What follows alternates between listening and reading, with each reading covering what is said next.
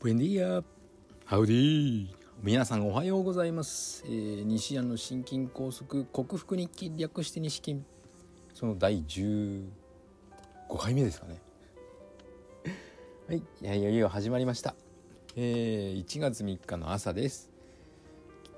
今日は本文に入る前にちょっとこういうことことわざを共有したいと思います。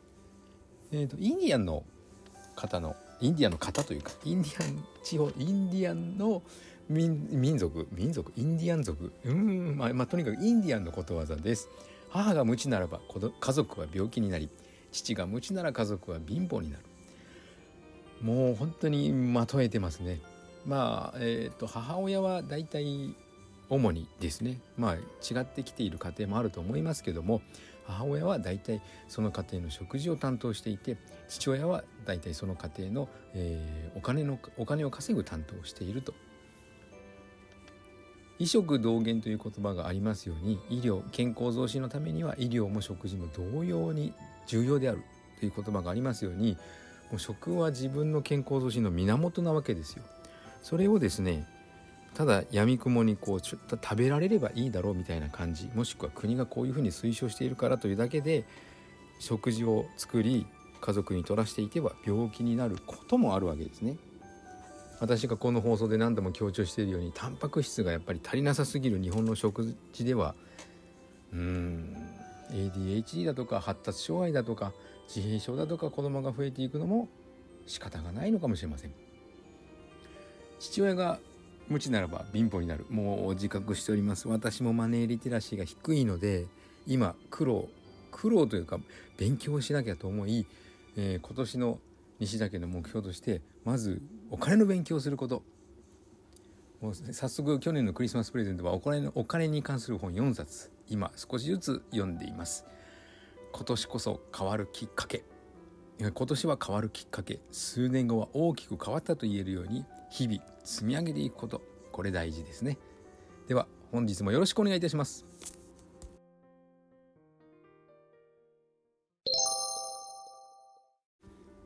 はい改めまして皆さんおはようございます。健康運動指導士理学療法士そして笑い療法士の西田隆です。本日の西安の心筋梗塞克服日記はマグネシウムってどんな役割を果たすの？というテーマでお話をいたします。マグネシウム何度かお話ししたようにえーとですね私の私たちの生命維持活動のためのエネルギー源を作るのには欠かせないミネラルであるということを説明しました。まずそれが一つ目の役割ですね、えー、エネルギー源となるアデノシン三リン酸を作る歩酵素となってえー、人体には欠かせません。またタンパク質合成にも必要です。もうその2つだけで大事じゃん。と思うんですけどももう何と言ってでもですねマグネシウム足りないですね。摂取量足りない上に日本はなんと牛乳飲みましょう推奨するので牛乳をたくさん飲む特にお子さん毎日絶対学校給食で牛乳飲んでると思います。で牛乳は体にいいからというのを盲信してですね朝も晩も飲んでいるとこれカルシウム過多になってマグネシウムを減らす原因にもなりますので牛乳はもう学校で飲むんだったら家では飲まない。がいいですね。はい、えー、マグネシウムの役割としてはまず頭痛が治る。片頭痛とか定期的に頭痛がある人これ治ります。夜中寝てる時に足がつる人これ治ります。筋肉の弛緩血管の弛緩をやの役割を筋肉の弛緩や血管の弛緩を促す役割があるマグネシウムですので足のつりというのはギューッと筋肉がこう固まってあててててってなるのがなくなります。血管がキューッと縮まって頭が痛いよっていうのもなくなります。はい。あと骨の形成を促したりする役割もあります。じゃあどういう食べ物ににがりにがりいっちゃいましたね。マグネシウムって入っているのなんですけどもまず液体のにがり。これ調味料のコーナーに行けば絶対にスーパーで売ってます。120cc ぐらい入って300円から600円ぐらいの値段で売られています。このにがり液体にがりを買ってきて飲み物とか汁物とか液体の類のものにあの固形物例えば豆腐にかけるとかですねそういうことをするとすごい味なので味がわからない程度に56滴ちょんちょんちょんちょんと垂らしながらお茶コーヒー。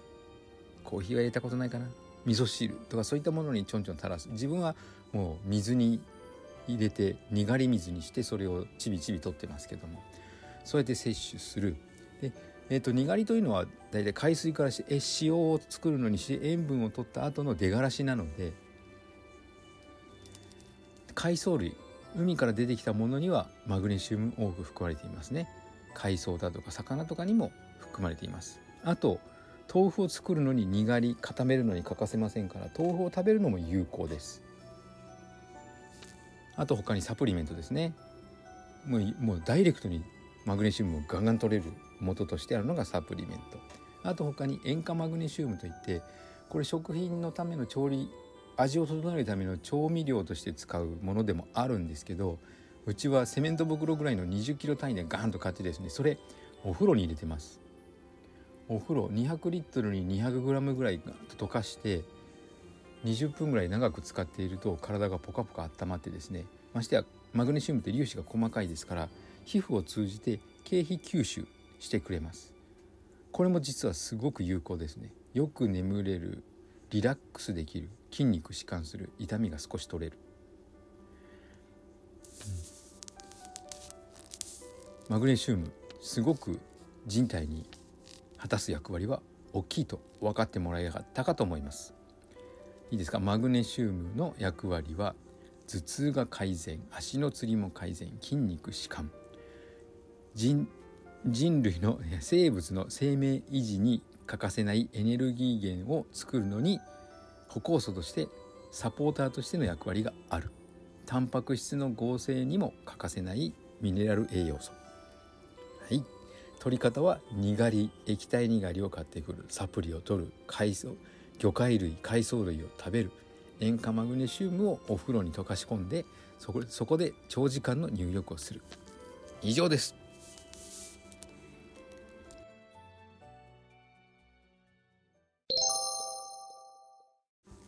はい。お送りしてきました。西安の心筋梗塞克服日記略して西筋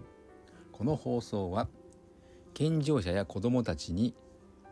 スポ運動パフォーマンスの向上健康促進。を運動と栄養の両面から指導する健康運動指導士。